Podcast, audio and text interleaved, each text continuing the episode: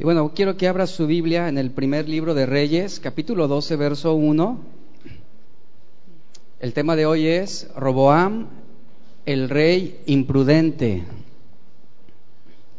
Retomando un poco lo que venimos viendo, recordamos que el rey Salomón terriblemente se había apartado de Dios por su influencia de muchas mujeres, mil mujeres, para ser precisos lo que la Biblia enseña, mil mujeres que no compartían su fe.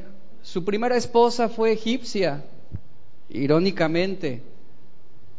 Eso habla del decaimiento que estaba presentando este rey Salomón y cómo estas mujeres, al no compartir la misma fe con este rey Salomón, influyeron fuertemente en sus deseos para servir también a otros dioses falsos.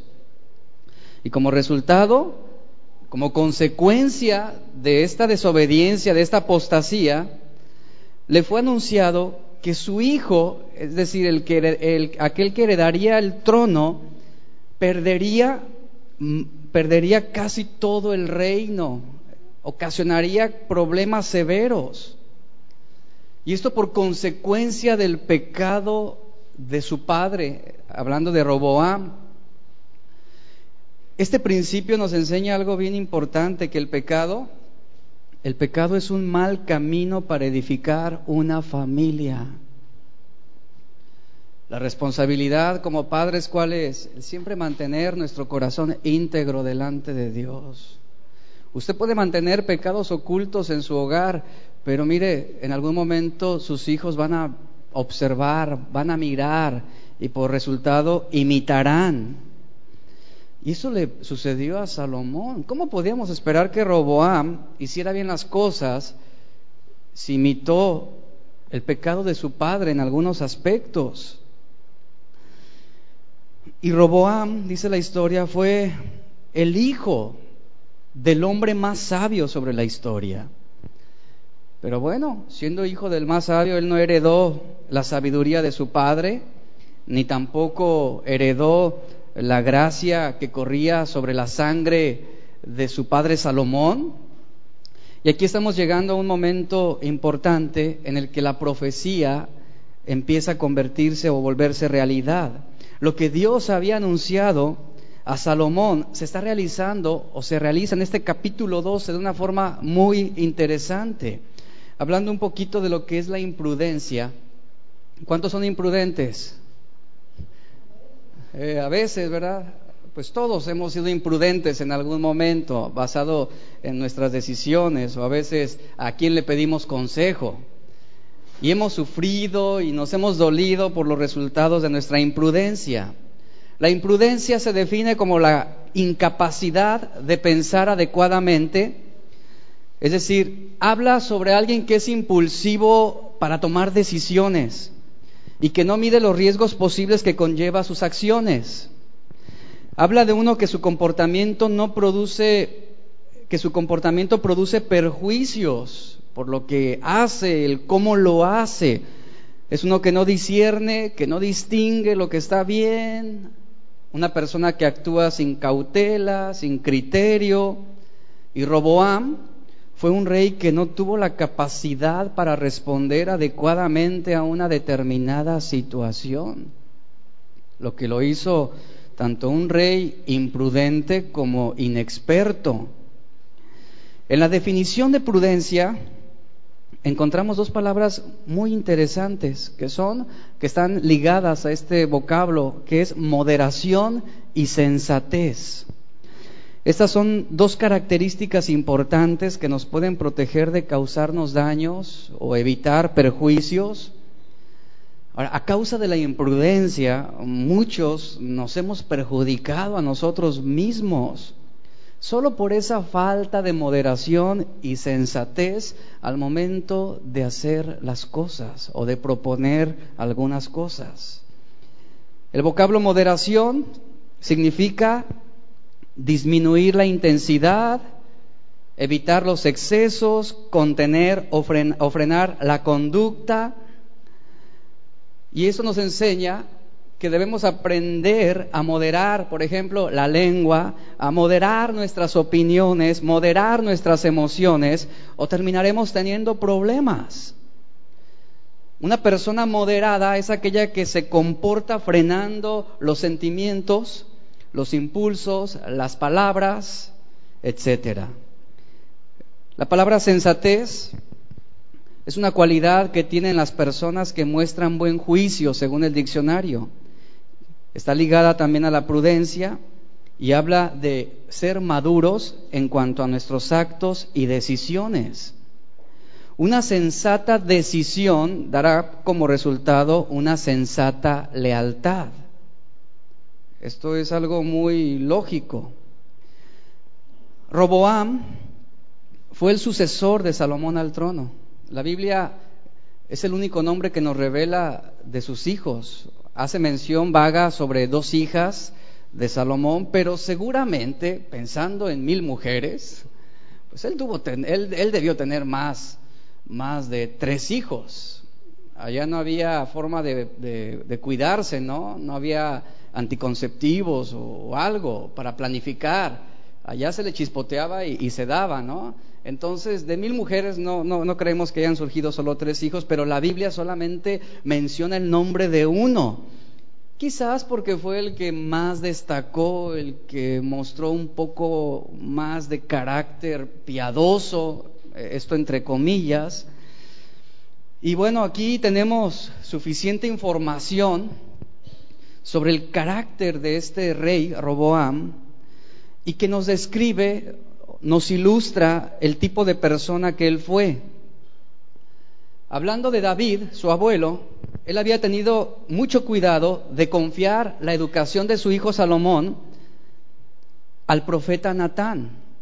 Salomón fue instruido bajo la tutoría del profeta, lo que en cierta manera aportó un beneficio para que Salomón fuera también un hombre piadoso y, a pesar de su apostasía y, y, la inclinación a la idolatría que tuvo, pudimos ver la semana pasada cómo él mostró cierto, mostró un arrepentimiento sobre su conducta. Pero de Roboam no podemos decir lo mismo. Él nació, el rey Salomón había entrado, en el momento que nace Roboam, su papá había entrado en, una, en un fatal sendero de abominación contra Dios. Fue justamente cuando Salomón mostró el clímax de su rebelión. Y aquí Roboam pues no fue educado por ningún profeta destacable ni noble sino fue educado como cualquier otro. Y es más, expuesto más a la idolatría, porque su madre era amonita, tenía creencias puras y paganas. Entonces, no sabemos, no dice la Biblia más sobre este hombre, pero podemos aseverar que él creció sin una distinción espiritual, Dice la Biblia que él creció con jóvenes nobles de una corte que había aprendido modales extranjeros, no lo que la palabra de Dios instruía, y él creció bajo la tutoría de la idolatría y del despotismo. Fueron las nociones que, que aprendió Roboam y sus jóvenes amigos. Y bueno, es demasiado obvio pensar el carácter que este hombre finalmente desarrollaría impondría un reinado con tiranía, mostraría abuso de autoridad, de poder, y más adelante vamos a ver cómo Roboam quiso dominar el ánimo y la voluntad del pueblo. Hizo como resultado de lo que he mencionado anteriormente. Roboam tenía 41 años, dice la Biblia, así lo menciona, nuestra traducción Reina Valera, cuando murió su padre. Y lo interesante de esto es que Roboam no era un joven ignorante de los proverbios que su padre había escrito. Es más, muchos de los proverbios escritos por Salomón fueron dirigidos a su hijo Roboam. Esto habla de algo interesante, porque hubiera sido suficiente seguir el consejo del Padre para instruir su vida correctamente delante de Dios. ¿Qué hubiera pasado si Roboam hubiera atendido a los escritos en Proverbios, si hubiera seguido el consejo, si hubiera puesto en práctica la palabra de Dios? Él no habría actuado sin cordura al principio de su reinado para provocar lo que finalmente sería la división, la fractura de la nación de Israel. ¿Qué hubiera pasado si Roboam hubiera seguido el consejo de Proverbios 15.1 que nos dice, la blanda respuesta quita la ira, mas la palabra áspera hace subir el furor? O hubiera seguido Proverbios 17.14, el que comienza la discordia es como quien suelta las aguas. Deja pues la contienda antes que se enrede. O si hubiera atendido Proverbios 18.6 que dice, los labios del necio traen contienda y su boca los azotes llama. Pero Roboam ignoró todo esto. Y vamos a ver cómo en su carnalidad él busca lograr la simpatía del pueblo. Veamos primera de, eh, primer libro de Reyes, capítulo 12, 12, verso 1. Vamos a leer. Dice, Roboam, léalo ahí conmigo, fue a Siquem, porque todo Israel había venido a Siquem para hacerle rey. Ese era el lugar de su coronación. Un dato importante es que la coronación no fue en Jerusalén, que era lo lógico. Era lo que se hubiera esperado de un rey en Israel fue en Siquem. Dice el verso 12, aconteció que cuando lo oyó Jeroboam, hijo de Nabat, ¿recuerdan quién fue Jeroboam? Uno de los rebeldes de su padre Salomón que tuvo que huir a Egipto para salvar su propia vida. Que aún estaba en Egipto, dice, a donde había huido de delante del rey Salomón y habitaba en Egipto. Déjeme explicarle algo aquí importante respecto a Siquem, para entender lo que estaremos viendo más adelante. Desde los tiempos de la conquista, las tribus de Israel estaban separadas sin ser divididas, y esto por consecuencia del gobierno de los reyes, tanto David como Salomón.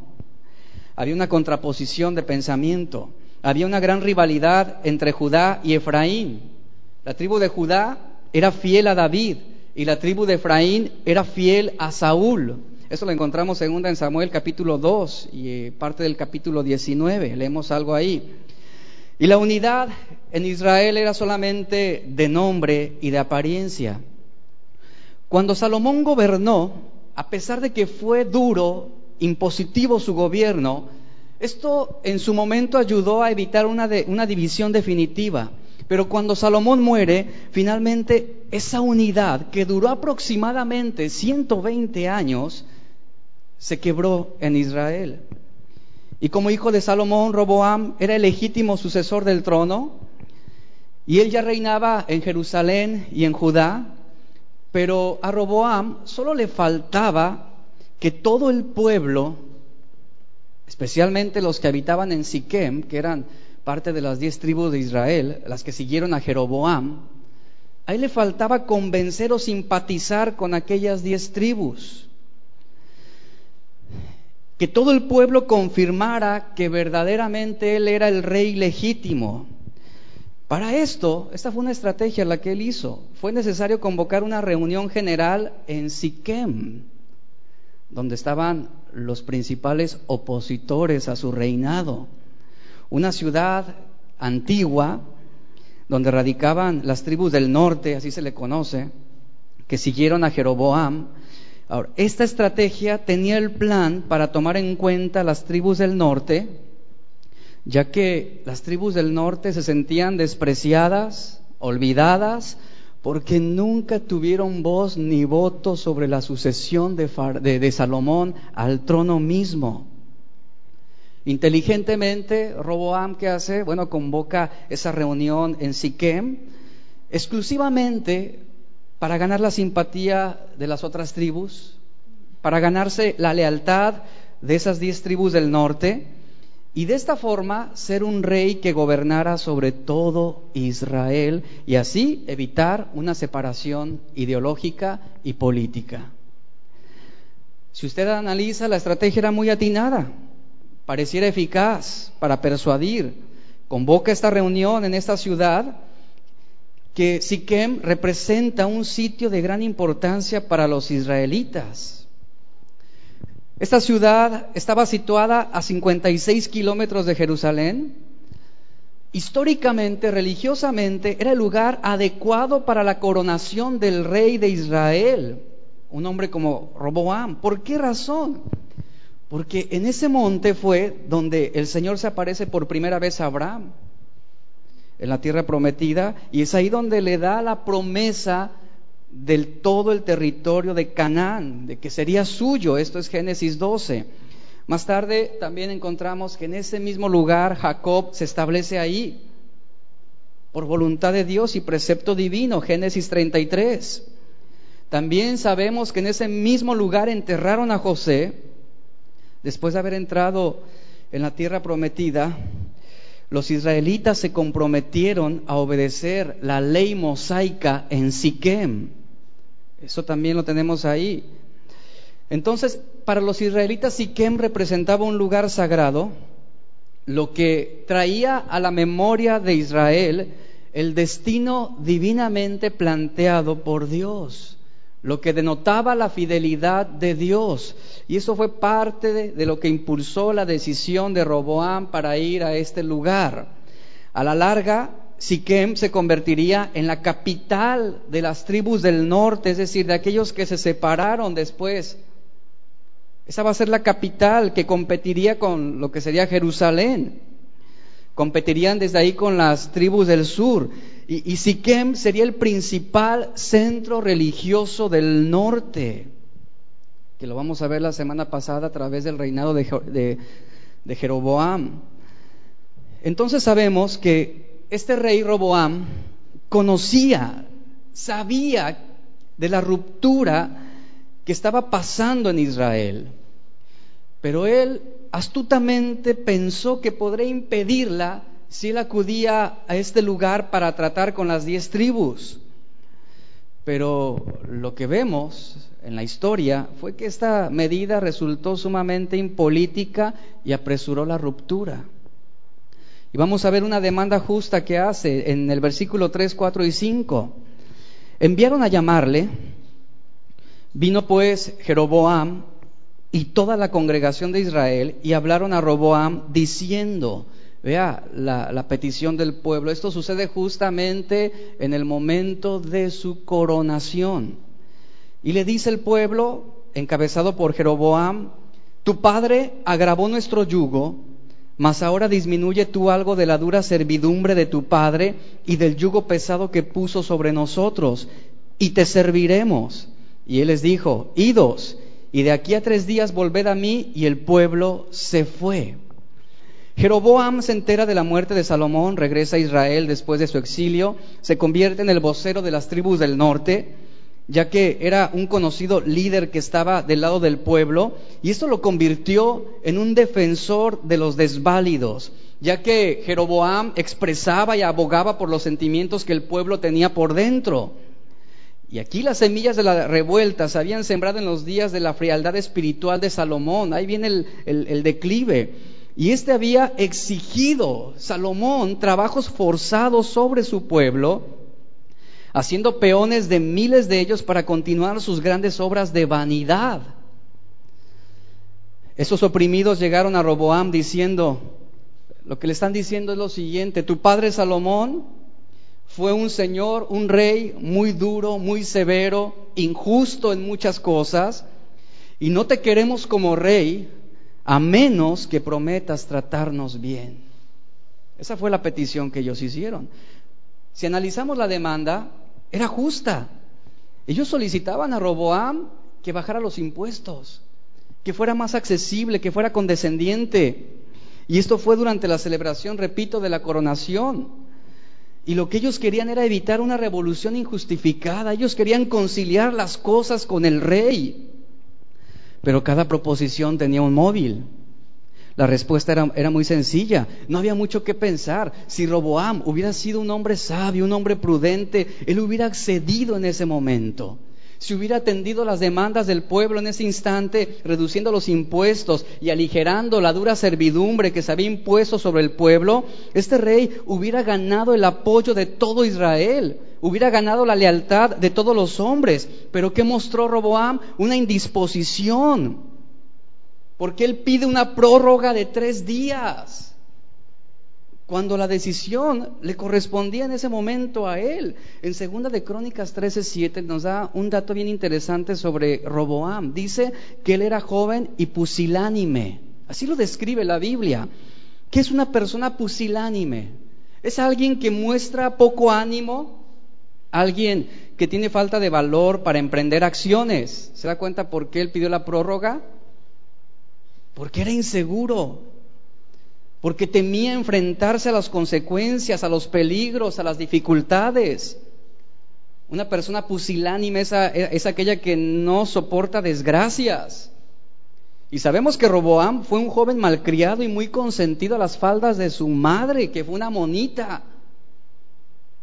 De ella recibió la, la principal instrucción. Y esto que estamos viendo aquí esto que estamos viendo aquí es el cumplimiento de una advertencia dicha en primera de Samuel 8, verso 10, 19. ¿Recuerdan que el pueblo pedía, Dios, eh, pedía rey y el Señor le dijo a Samuel, bueno, ¿quieren rey? Hazle saber las advertencias. Y le dijo, el rey va a venir, va a abusar de ustedes, va a tomar sus tierras, va a tomar a sus hijos, etcétera. Y después de la advertencia, dice 1 Samuel 8:19, el pueblo no quiso oír la voz de Samuel y le dijeron, no, sino que habrá rey sobre nosotros. ¿Recuerda esto? Y aquí estamos viviendo las consecuencias. Ahora el pueblo de Israel ya sabía lo que era ser gobernados por un rey que abusa de ellos, un rey que se aprovecha y tristemente los ancianos de Israel, aquí hay algo bien, lamentable, los ancianos de Israel van con Roboam y, la demanda que le hacen tiene que ver con, eh, eh, en cuanto a una, a una, una política.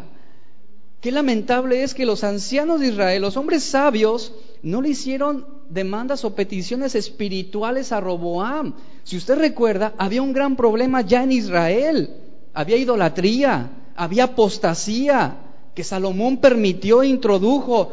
Y, vemos aquí que a los ancianos como que eso no les importó en lo absoluto. Y creo que era una demanda de, primera, de primera necesidad. Pero vea lo que hace Roboam. Va y escucha el consejo de los sabios. Versículos 6 y 7. Entonces el rey Roboam pidió consejo de los ancianos que habían estado delante de Salomón su padre cuando vivía, y dijo, ¿cómo aconsejáis vosotros que responda a este pueblo? Y ellos le hablaron diciendo, si tú fueras, si tú fueres hoy siervo de este pueblo y los sirvieres y respondiéndoles buenas palabras les hablares, vea lo que le dicen los sabios, ¿qué le dicen? Ellos te servirán para siempre.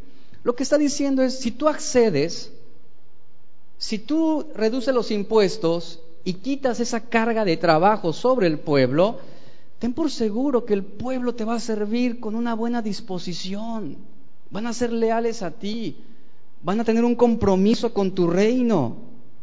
El consejo, si usted lo analiza, era bueno, era sabio, era bíblico.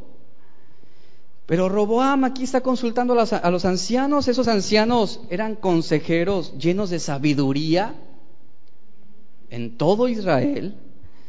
Y ellos le están dando un consejo apropiado, bíblico. Hay una gran diferencia entre dar un consejo con buenas intenciones y uno bíblico. Y muchos cristianos son muy dados a dar consejos bien intencionados, pero que no son bíblicos. Y hay que analizar también la naturaleza de lo que estamos aconsejando. Puede ser un consejo bien intencionado, pero inapropiado.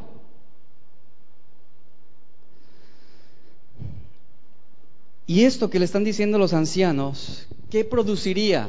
Bueno, esto ayudaría a suavizar el trato o la relación con los del norte. Y de esta forma se buscaría y se lograría la conciliación. Roboam debía relacionarse con el pueblo en base a lo que él era, ya no en base a la imagen que tenían de su padre o quién fue su padre. La invitación de este consejo que hacen los sabios de Israel era tener un corazón de siervo para su pueblo. De esta manera, si Él les servía a ellos, ellos lo amarían y le servirían para siempre. Este era un consejo adecuado. Y Roboam, ¿qué hizo? Bueno, escuchó, recibió las buenas palabras, recibió el buen consejo, lo escuchó, que ayudarían a evitar el fracaso. Jesús confirmó este consejo y dio un buen ejemplo también en Mateo 20, 26, 28, que dice, el que quiera hacerse grande entre vosotros, será vuestro servidor, y el que quiera ser el primero entre vosotros, será vuestro siervo, como el Hijo del Hombre no vino para ser servido, sino para servir. Un consejo adecuado, bíblico. Proverbios 8:33 dice, atended el consejo y sed sabios y no lo, no lo menospreciéis. Ahí está la instrucción. Atiende el consejo. Sé prudente, sé sabio y no lo menosprecies. Proverbios 19:20 también nos dice, escucha el consejo y recibe la corrección para que seas sabio en tu vejez. ¿Cuántos quieren ser sabios en su vejez? No necios, ni tercos, ni testarudos, ¿verdad? Yo he escuchado a mujeres que dicen, al referirse a su esposo, dice, si ahorita no lo aguanto, cuando llegue a viejo, no sé qué voy a hacer con él. Si ahorita es necio, ¿qué voy a hacer con él cuando tenga 70, 80 años? Queremos llegar, yo creo que es un anhelo en el corazón, ser sabios, ¿verdad? Llegar a nuestra vejez en esta condición. Pero vean lo que Proverbios dice. ¿Qué tenemos que seguir? Escuchar el consejo. Tenemos que recibir la corrección que se nos está imponiendo. De lo contrario, te vas a convertir en un viejito ahí todo necio y testarudo, amargado. Ahora, el llegar a viejo no garantiza ser sabio. No lo garantiza. Sabiduría no es sinónimo de vejez. Y según Proverbios, un anciano es sabio porque cuando era joven recibió el consejo y la disciplina. La edad no nos hace sabios, sino que el consejo y la disciplina es lo que obran, trabajan en nuestro carácter para lograrlo. Pero ¿qué está diciendo Proverbios? Si usted ignora el consejo y rechaza la disciplina, se va a convertir en un viejo necio. Y es bien fácil rechazar el consejo cuando éste nos incomoda, cuando no nos parece. Es bien fácil no atender el consejo que nos dan. Y nos enojamos cuando recibimos la corrección, porque es la naturaleza humana y perversa la que está actuando ahí. Debemos entender que es una necesidad ser corregidos y aconsejados. ¿Están de acuerdo con esto?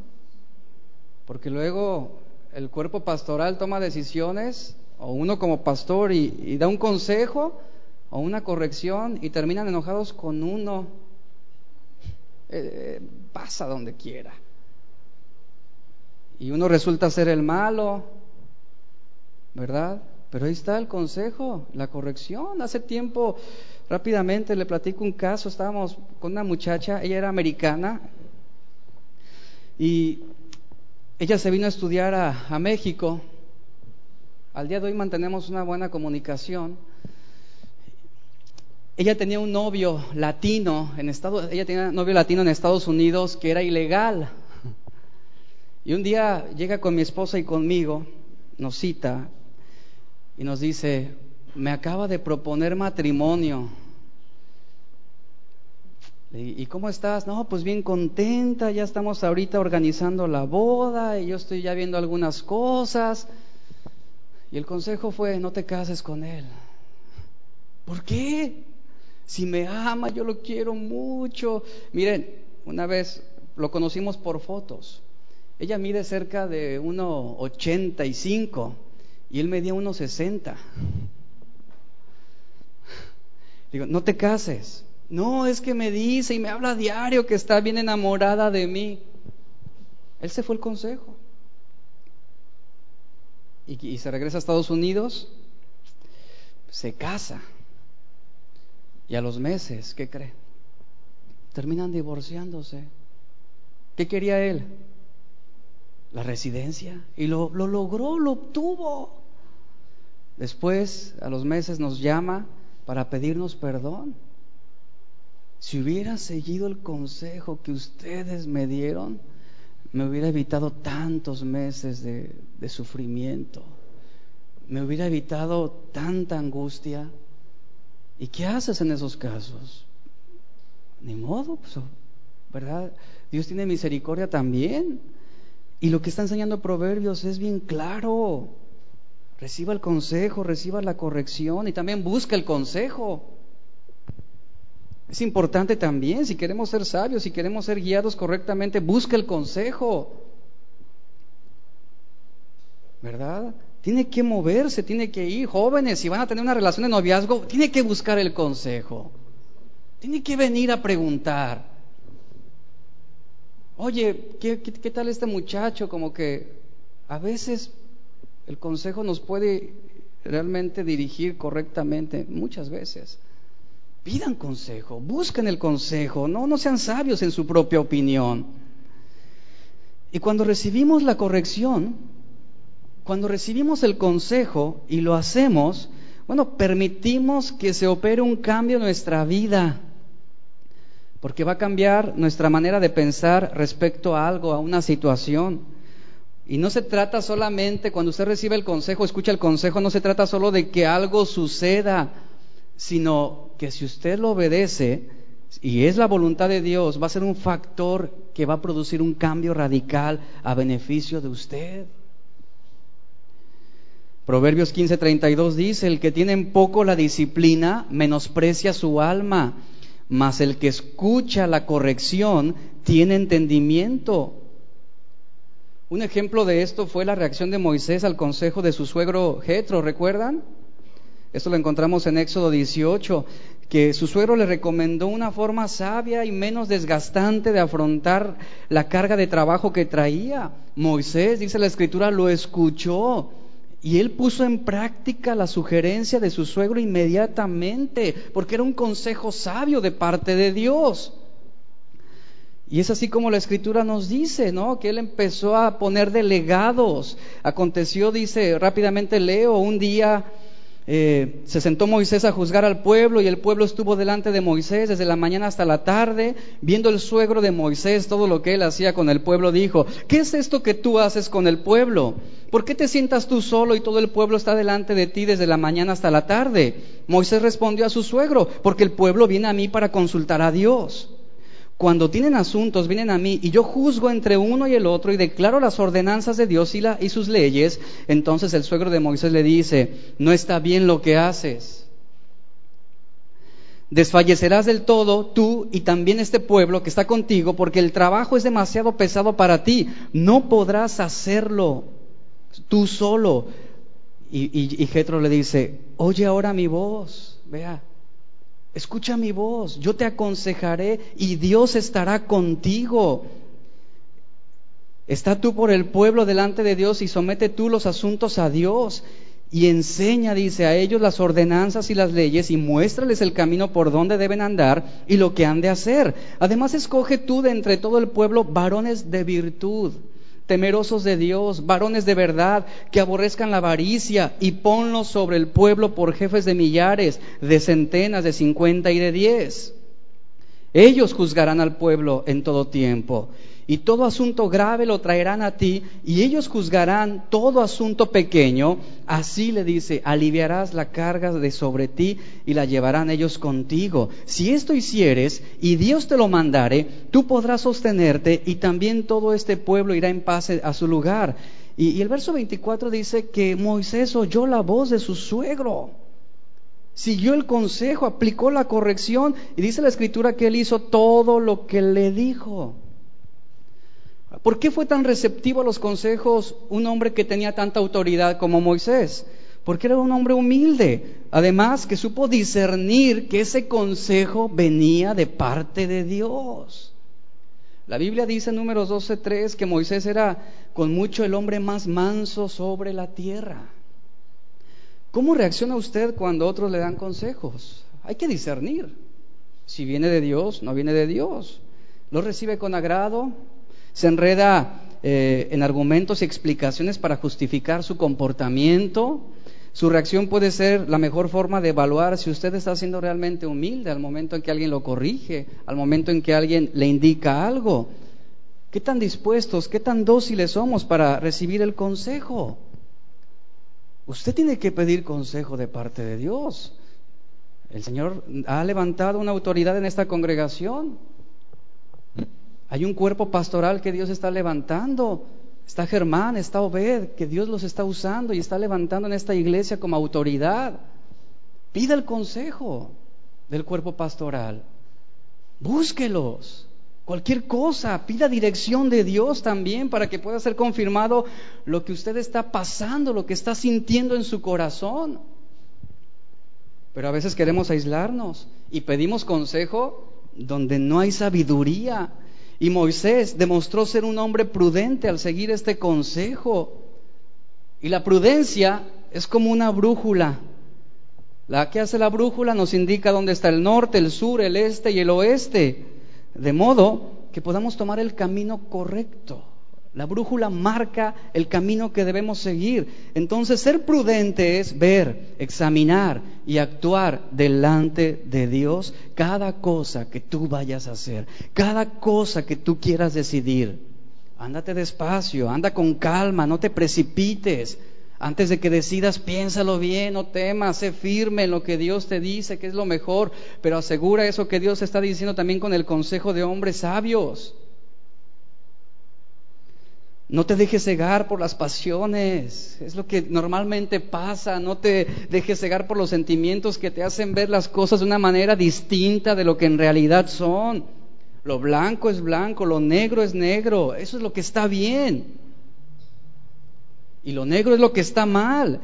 Y siempre, vean, la sabiduría de Dios y el consejo sabio de Dios bueno, siempre nos llevará a elegir lo mejor, lo más agradable a los ojos de Dios y no lo más fácil.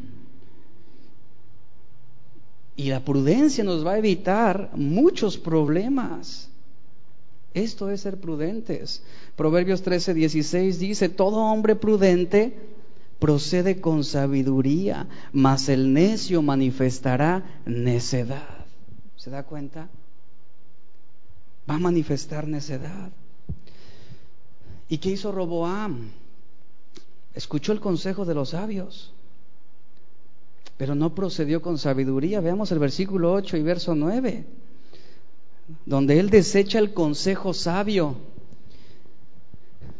Pero él dejó el consejo de los ancianos, que los ancianos le habían dado, y pidió consejo de los jóvenes que se habían criado con él y estaban delante de él.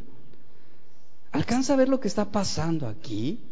El rey desechó el consejo de los ancianos y yo puedo imaginar la escena y se fue con los del barrio, ahí en la esquina, ¿no? Donde se juntaba antes ahí a, platicar o a emborracharse o a, o a fumar marihuana, ¿no?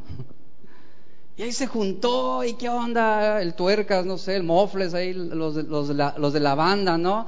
Oigan, ¿qué creen? Pues tengo que tomar una decisión. ¿Ustedes pueden ayudarme? No, pues échala, Roboam, a ver qué te podemos ayudar. Es el consejo que, en el que Roboam se inclinó, desechando la sabiduría de los ancianos. Y ahí va y se acerca a sus amigos, a sus jóvenes que se habían criado con él, igualmente necios como él, y les dijo, ¿cómo aconsejáis vosotros que respondamos a este pueblo? ellos que sabían sobre decisiones políticas, pero fueron con la gente inadecuada. ¿Cómo, ¿Cómo me sugieren ustedes que respondamos a este pueblo que me ha hablado diciendo, disminuye algo del yugo que tu padre puso sobre nosotros? Esta gente, les dice Roboam, esta gente quiere que yo los trate mejor que mi padre, quiere que los trate de una forma pues más consciente de lo que mi padre lo hizo. Y les pregunta, oigan, ¿y ustedes qué opinan? ¿Qué dicen ustedes? ¿Qué me aconsejan? Qué lamentable es lo que Roboam hizo desechó el consejo en su corazón, el consejo que venía de parte de Dios en boca de esos ancianos. ¿Ustedes qué opinan? ¿Qué dicen ustedes? ¿Cómo ven la situación? ¿Qué me pueden decir en su experiencia? Esto era una tontería. Les estaba dando importancia a la opinión de unos jóvenes inexpertos e incompetentes, pero esto mismo sucede en la actualidad. Cuando andamos en busca del mejor consejo. Íbamos con uno, vienen conmigo, oiga, ¿qué pastor, qué esto? Y el consejo es algo que no muy agradable. Luego a la secreta buscan a Germán. Oye, Germán, ¿cómo ves esto? Y tampoco les agrada el, secreto, el, consejo de Germán y luego van con Obed. Obed se ve más buena onda. Oye, Obed, ¿cómo ves esto? Y lo mismo. Y al rato se van de la iglesia a buscar consejo en otro lugar. Y así hay mucha gente que están buscando el, el consejo que quieren escuchar. Y, y, por esa razón, vean, el hombre tiende a buscar diferentes personas para pedir consejo. Y cuando encuentran a alguien que les diga lo que quieren oír, ahí se quedan. Y esa es una manera imprudente e impía para obtener consejo. Está como aquel borrachito que una vez su esposa le dice, tú tienes un grave problema de alcoholismo. Dice, busca ayuda. Y el borrachito va con el psicólogo y el psicólogo le dice, el daño te lo haces a ti mismo el consejo no le gustó.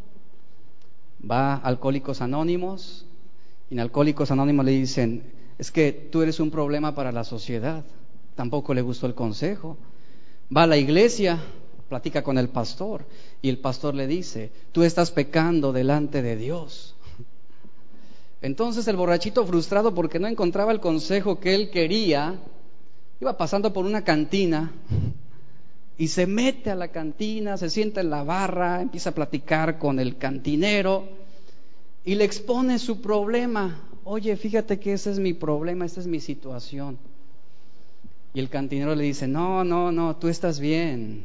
El problema es de todos los demás que aman la sobriedad. Y dice el, borrachito, ah, pues entonces, este es mi lugar. Y así es el consejo de muchos, increíblemente. Pero así también son muchos que están buscando lo que quieren oír. Y aquí quiero mencionar tres faltas que cometió Roboam. Número uno, la precipitación. Él actuó demasiado rápido, como decimos, y al aventón. Fue movido por el capricho y no pensó antes y no siguió el consejo bíblico. Número dos, la inconsideración, es decir, cuando juzgas o actúas parejo sin tomar en cuenta los detalles que rodean a cada caso y a cada persona, vas a tomar malas decisiones, no vas a seguir el consejo debidamente. Número tres, la negligencia, la falta de cuidado en el cumplimiento de una obligación, cuando sabes y conoces lo que debes hacer y te vale. Tres errores que cometió Roboam aquí. Y aquí sus amigos serían consejeros que dictarían a Roboam lo que, qué tipo de consejo le pudieron dar. ¿Saben qué tipo de consejo recibió Roboam de esos amigos? El consejo que él quería escuchar, pero sus amigos le dijeron lo mismo que él había pensado hacer. Y ese consejo es bien agradable. Porque son personas que piensan igual que tú, personas que sienten lo mismo que tú, personas que no se van a contraponer, sino que te van a decir, sí, es como el, borrachito. ¿Qué podía decir el cantinero? ¿Está mal? No, tú estás bien. Era lo que él quería escuchar. Un error común que se comete y que demuestra imprudencia y falta de sabiduría es buscar consejo de aquellos fuera de nuestra inmediata situación y contexto. Es fácil buscar consejo en aquellos que comparten nuestros mismos sentimientos. ¿Verdad? Y la mejor norma para reinar, está diciéndole aquí, el consejo que le dieron los ancianos era servir, rebajándose para hacer el bien a todos y ganar así el corazón del pueblo. Pero Roboam muestra una señal de debilidad. ¿Por qué? Porque él no tuvo en cuenta el consejo de los ancianos experimentados, sino él quiso seguir el consejo de los que se habían criado juntamente con él y que participaban también de su necedad, de su falta de integridad, que participaban también de sus pecados, de su idolatría, de su poca experiencia. ¿Tú crees que una persona incrédula te va a dar un buen consejo sobre guardarte sexualmente para el matrimonio? Pues no va a ser así. Y era lo que Roboam hizo. Y aquí hay terribles consecuencias para los jóvenes principalmente cuando andan en el mundo queriendo buscar el consejo que quieren escuchar. Es peligroso seguir el consejo de quienes halagan nuestra vanidad y de aquellos que incitan al placer mismo y que piensan que porque son mejores amigos, pues ellos van a dar siempre el mejor consejo y no siempre es así. El mejor consejo no viene de los mejores amigos, viene de la palabra de Dios. Porque a veces los mejores amigos son solapadores y encubridores. Y la palabra de Dios que hace destapa. La palabra de Dios clarifica. ¿Y qué hizo también Roboam? La segunda señal de su debilidad fue preferir la aspereza a la moderación. Él quiso estar por encima del pueblo y por eso desecha el consejo de los, de los ancianos que consideró consejos torpes. ¿Cómo era posible rebajar las cuotas de los impuestos? Eso implicaría una vida más estrecha, más limitada. Los ancianos le dieron ese consejo correcto, pero los jóvenes le dictaron las palabras mismas que debía decirle al pueblo, porque era el mismo móvil que había en sus corazones. ¿Cuántas veces has dado un consejo solo para ver que la persona a quien se lo diste hace exactamente lo contrario? Y todos también hemos recibido el consejo y no nos parece, no estamos de acuerdo y hacemos lo contrario. Nos oponemos, ¿verdad? Nos rebelamos porque no lo consideramos idóneo. Pero eso es un móvil también en el corazón orgulloso y un mal consejo se distingue cuando imponemos siempre nuestra propia opinión y esta es una forma inefectiva y dañina. Y aprendemos mucho de Roboam. Antes de actuar, piensa primero. Haz un esfuerzo siempre por guiarte por la razón, por la Biblia, por la palabra de Dios, por lo que está dictando los principios bíblicos, no por lo que tú estás sintiendo en ese preciso momento. Y recuerda lo siguiente, que la ira, el enojo, la tristeza, el rencor son malos consejeros. Y cuidado con tomar decisiones estando airado, frustrado, enojado, triste o rencoroso. Cuidado. Aprovecha los consejos de personas con experiencia y con formación espiritual. Busca a alguien que pueda darte un buen consejo. No dudes en pedir un consejo a una persona sabia. Pero ten mucho cuidado de irle a pedir consejo a tu comadre, que todo el día se la pasa viendo las novelas. ¿Qué consejo puede darte alguien conforme a la palabra así, no? Y a veces es en la gente en la que nos refugiamos, aquellos que no conocen a Dios, los incrédulos. Sé cuidadoso y trata de no meterte en problemas. Es más fácil no meterse en el problema que salir de él. Es mucho más fácil. Alguien decía en una ocasión, si vas a cometer errores, pero no vas a aprender de ellos, no vale la pena cometerlos. Así de sencillo. Tenemos que aprender de todo lo que estamos viviendo y tenemos que ser cuidadosos. Proverbios 19:11 dice, la prudencia del hombre domina su ira y su gloria es dejar pasar una ofensa. Y veamos el versículo 10 y 11. Entonces los jóvenes que se habían criado con él le respondieron diciendo, así hablarás a este pueblo que te ha dicho estas palabras. Vea lo que hicieron los jóvenes. Le ha tocado personas que le aconsejan y le dicen, vas a ir en este momento y le vas a decir así, con estas palabras. Y ahí vas tú, ¿verdad? Y esto, y esto, y esto, y esto, y tómala. Eso mismo hicieron con Roboam. Mira, les vas a decir lo que te estamos nosotros diciendo. Así vas a hablar a este pueblo que te ha dicho esas palabras. Y le dicen las palabras exactas. Tu padre agravó nuestro yugo, mas tú disminúyenos algo. Así les hablarás. Y vean lo que el consejo de los amigos. El menor dedo de los míos es más grueso que los lomos de mi padre. Ah, consejitos, ¿verdad? Ahora pues dice, mi padre os cargó de pesado yugo, mas yo añadiré a vuestro yugo. Mi padre os castigó con azotes, mas yo os castigaré con escorpiones. Ahí está el consejo de los amigos. Los jóvenes estaban ofreciendo un consejo opuesto radicalmente al de los ancianos. Ellos estaban sugiriendo un enfoque adverso, un consejo que llevaría, según ellos, a Roboam a que fuera más temido que su padre Salomón. Pero era un error. Y es peligroso, es peligroso sublevarse al consejo que Dios pone.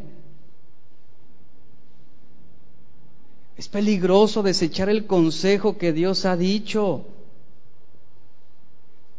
Y sobre todo el consejo que a veces viene de hombres sabios, hombres que aman a Dios. Es fácil siempre creer que nuestras ideas pueden ser mejores, siempre es, un móvil en el corazón humano. Por esa razón es peligrosa la rebelión del corazón cuando viene un consejo de parte de Dios. Y algo que aprendemos aquí es que nada, nada justifica que una persona sea adversa, nada. Este consejo lo que está haciendo está causando una afrenta directa a la unidad de Israel. Es lo que está haciendo. Hermanos, tengan mucho cuidado con aquellos consejos que no unifican, sino que dividen. El consejo de los amigos de Roboam tenía este móvil, causar la imposición y la división. El consejo de la palabra de Dios edifica y unifica. Las opiniones humanas confunden y dividen. Por eso siempre tenemos que apelar al consejo de la palabra. ¿Y qué hizo Roboam? Él desechó el consejo que venía de parte de Dios. El consejo que venía de ese cuerpo pastoral que eran los ancianos. Lo despreció y a cambio aceptó el consejo de hombres que finalmente causarían un daño para Israel. ¿Los hombres en qué pensaban? En que iban a recibir menos impuestos.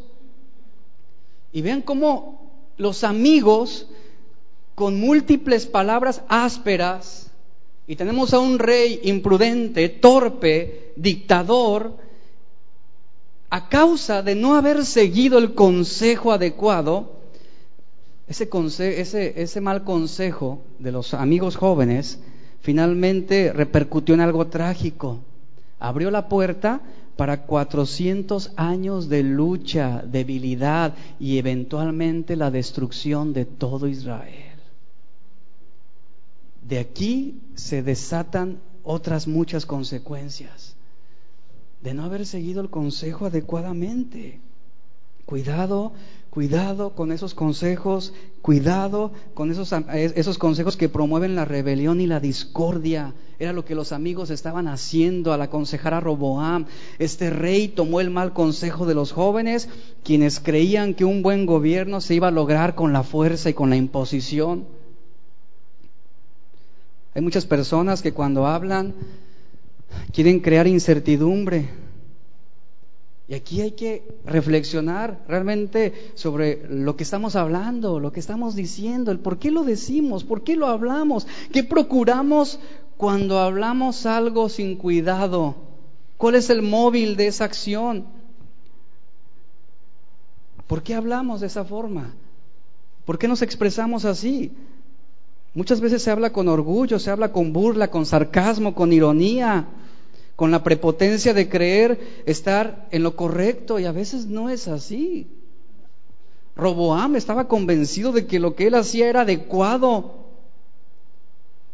Y él no perdía nada en haber sido un poco amable y un poco cortés. Pero vea cómo la frialdad en el corazón nos puede convertir en personas frívolas, impuras, llenas de amargura. Eso fue lo que sucedió con este rey. El apóstol Pablo le dijo a Timoteo que para poder dirigir a otros y para poder de una forma hacer influencia a otros, él debía ser un ejemplo de los creyentes en palabra, conducta, amor, espíritu, fe y pureza.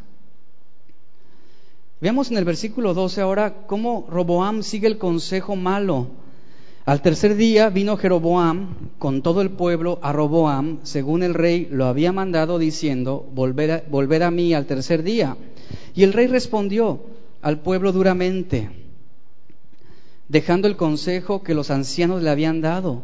Y les habló conforme al consejo de los jóvenes, diciendo, y vea, las mismas palabras textualmente, mi padre agravó vuestro yugo, pero yo añadiré a vuestro yugo, mi padre os castigó con azotes, mas yo os castigaré con escorpiones, y no yo el rey al pueblo porque era designio de Jehová para confirmar la palabra que Jehová había hablado por medio de Ahías, Silonita, a Jeroboam, hijo de Nabat. Entonces resulta que Roboam responde al pueblo, dice ásperamente, ¿qué hicieron sus palabras? Prendieron la mecha que hizo estallar la revolución. Diez tribus, como consecuencia, se dividieron bajo Jeroboam y se llamaron Israel. Roboam quedó como rey sobre Judá, que era el reino del sur. Y Benjamín y Leví le siguieron fielmente nada más. Roboam tenía razón en cuanto al reconocimiento de Jerusalén como el lugar escogido por Dios, por eso se aferró a Jerusalén.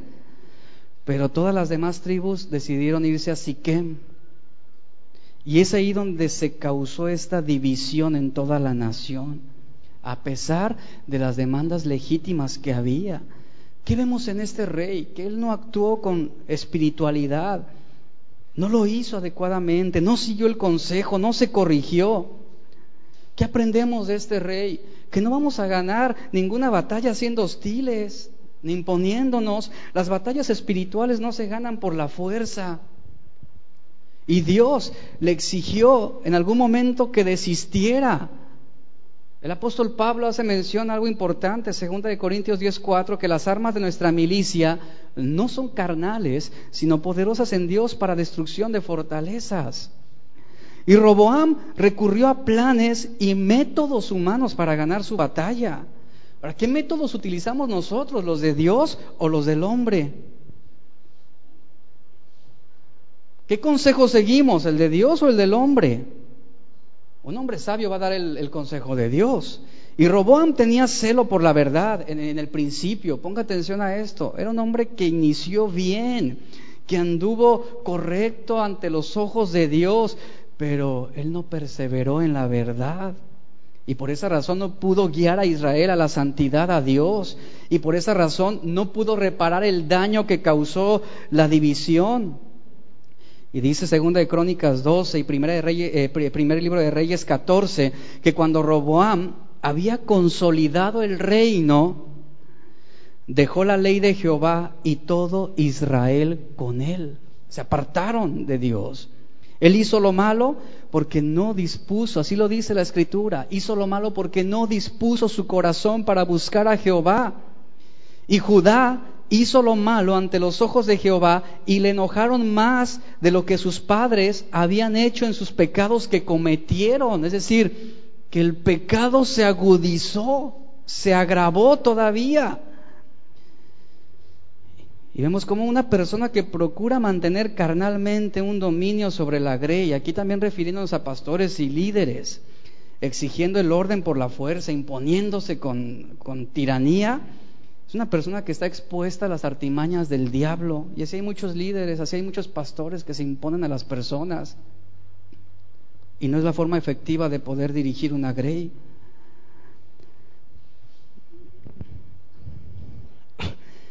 La Biblia respecto a eso nos hace una mención importante, que debemos tomar en cuenta a Dios en cada decisión que hacemos.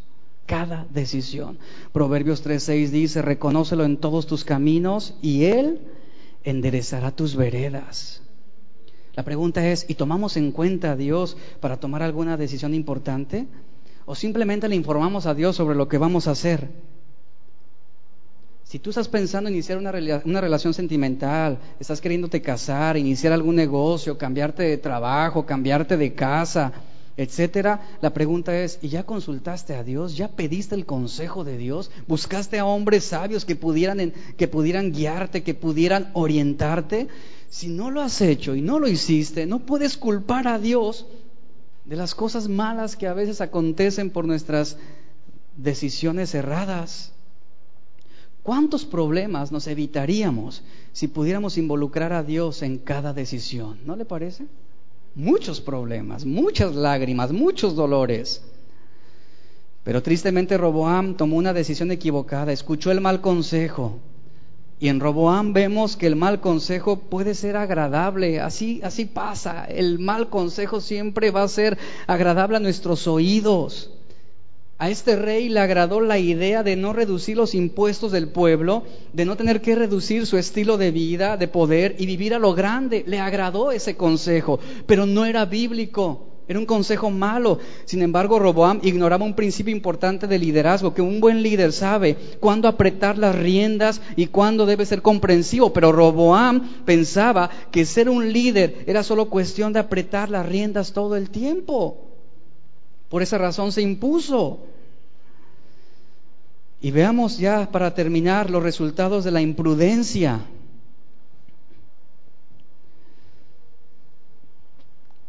Vamos al capítulo 14, versículo 21 para terminar con lo que aconteció con este rey finalmente. Primer libro de Reyes 14, 21. Roboam hijo de Salomón, lea conmigo, reinó en Judá, de 41 años era Roboam cuando comenzó a reinar, y 17 años reinó en Jerusalén, ciudad que Jehová eligió para todas las tribus de Israel. ¿Pero qué hicieron las tribus? Se dividieron. Para poner allí su nombre, el nombre de su madre fue Naamá Amonita. Y Judá hizo lo malo ante los ojos de Jehová y le enojaron más que todo lo que sus padres habían hecho en sus pecados que cometieron. Porque ellos también se edificaron lugares altos, vea, la decadencia espiritual. Estatuas e imágenes de acera en todo collado alto y debajo de todo árbol frondoso. Es decir, la tierra se convirtió en, un, en una fertilidad de idolatría. Hubo también sodomitas en la tierra fue todavía algo más grave. E hicieron conforme a todas las abominaciones de las naciones que Jehová había traído delante de los hijos de Israel. Estos pecados que leemos aquí provocaron la ira de Dios. Eran pecados de idolatría. Israel estaba, seguía dándole la espalda a Dios, al Dios que los había amado, el Dios que los había redimido, y como una mujer infiel, ellos siguieron un adulterio espiritual con los ídolos. Y luego dice, hubo también sodomitas en la tierra. Esto específicamente describe a prostitutas y prostitutos asociados con la adoración de los ídolos. Es lo que está describiendo aquí. Y en el versículo 24 y 25 vemos cómo Dios castiga a Roboam por medio de Egipto. Al quinto año del rey Roboam subió Sisac, rey de Egipto, contra Jerusalén, y tomó los tesoros de la casa de Jehová y los tesoros de la casa real. ¿Y qué hizo Egipto? Lo saqueó, lo saqueó todo. También se llevó todos los escudos de oro que Salomón había hecho. ¿Recuerdan de qué nacionalidad fue la primera esposa de Salomón? Egipcia. ¿Y quién estaba saqueando ahora Israel? Los egipcios. Se abrió la puerta al pecado. E Israel quedó a merced de sus enemigos, de las naciones extranjeras. Ahora, aquí dice un dato importante, se llevó todos los escudos de oro que Salomón había hecho. En Primera de Reyes 10, 16 al 17, no lo busque. Aquí menciona que fueron 500 escudos, 200 grandes y 300 pequeños. Estos escudos solamente eran, eh, lo, lo describe así, eran demostraciones que no tenían utilidad para la batalla, eran meramente adornos. El oro era muy pesado, era muy suave y, bueno, eran, eran escudos de, adorno, ¿no? Para demostrar también la suficiencia que tenían económica, política. Y este fue un énfasis de lo que está pasando aquí, del decaimiento espiritual, de cómo las cosas empeoraron en los días de Roboam. Y el versículo 27 y 28, vea lo que sucede, y en lugar de ellos, de esos escudos, hizo el rey Roboam escudos de bronce no había oro, y los dio a los capitanes de la guardia, quienes custodiaban la puerta de la casa real. Cuando el rey entraba en la casa de Jehová, los de la guardia los llevaban y los ponían en la cámara de la guardia. ¿Qué pasó aquí? Se reemplazó el oro por el bronce. Esto es una ilustración perfecta de la decadencia bajo los días de Roboam. Y la dinastía de David se fue del oro al bronce en solamente cinco años. Y esto es jaque mate al rey Roboam. Versículo 29, 30 y 31 dice, los demás hechos de Roboam y todo lo que hizo no está escrito en las crónicas de los reyes de Judá. Y hubo guerra entre Roboam y Jeroboam todos los días, dice el capítulo 14, 31, y durmió Roboam con sus padres y fue sepultado con sus padres en la ciudad de David, y el nombre de su madre fue Naamá Amonita, y reinó en su lugar Abiam, su hijo. Aquí el último dato importante que tomamos es, menciona el origen de Roboam. Así termina. El nombre de su madre, ¿quién fue? Naamá. Origen, Amonita. ¿Por qué lo hace? ¿Por qué lo hace? Segunda de Crónica resumió los hechos de Roboam como sigue. Hizo lo malo ante los ojos de Dios, no dispuso su corazón para buscar a Jehová. Esto habla de una falta de relación personal con Dios. Pero este último versículo que estamos leyendo aquí marca algo importante. Él nació por parte de una mujer pagana y fue engendrado a través de un padre apóstata. De tal, de una fuente impura puede acaso brotar agua dulce? No. Y están las consecuencias del pecado, vean, del pecado de Salomón. Y los hechos terminan con la nota de quién era la madre de Roboam, esta mujer amonita. Y yo creo que el sentido que el escritor quiere poner con esas palabras es lo siguiente. Nos recuerda que los matrimonios de Salomón con mujeres extranjeras fue el comienzo el inicio de una terrible decadencia en Israel. Ese fue el fruto de esas relaciones de Salomón, este rey. Y lo que viene a continuación todavía desata cosas terribles. Cierre sus ojos. Todos los días vamos a, a enfrentarnos a decisiones Y muchas de esas decisiones, bueno, van a ser impulsadas por el consejo que recibamos. Y es importante que tengamos nuestro corazón dispuesto a Dios cada día, para no hacer lo que nosotros queremos, sino lo que Dios quiere. Te damos gracias, Señor, por tu palabra, por este momento que aprendemos sobre este rey Roboam, cómo él neciamente desatendió el buen consejo, que su corazón necio, endurecido, lo llevó finalmente a la misma ruina. Tu palabra nos insta a que atendamos el consejo, a que seamos sabios, a que no lo menospreciemos a que escuchemos el consejo y recibamos la corrección para adquirir sabiduría. Y para eso se requiere humildad, mucha humildad, Señor. Danos, Señor, esa sabiduría y que también tu Espíritu Santo redarguya nuestro corazón si hemos estado involucrados en consejos malos. Que redarguya nuestro corazón si hemos estado siguiendo el el consejo de amigos que en lugar de invitarnos a unificar, nos incitan a dividirnos, a separarnos. Y a veces son consejos tan sutiles, pero tan perversos. Danos sabiduría, Señor, porque todo consejo debe llevarnos a una relación profunda contigo. Todo buen consejo debe llevar nuestras vidas a una comunión contigo a un continuo arrepentimiento y a un reconocimiento de nuestros pecados. Y que tu palabra día a día nos perfeccione, que tu palabra trabaje en nuestros corazones cada momento, Señor. En el nombre de Cristo Jesús te damos gracias. Amén.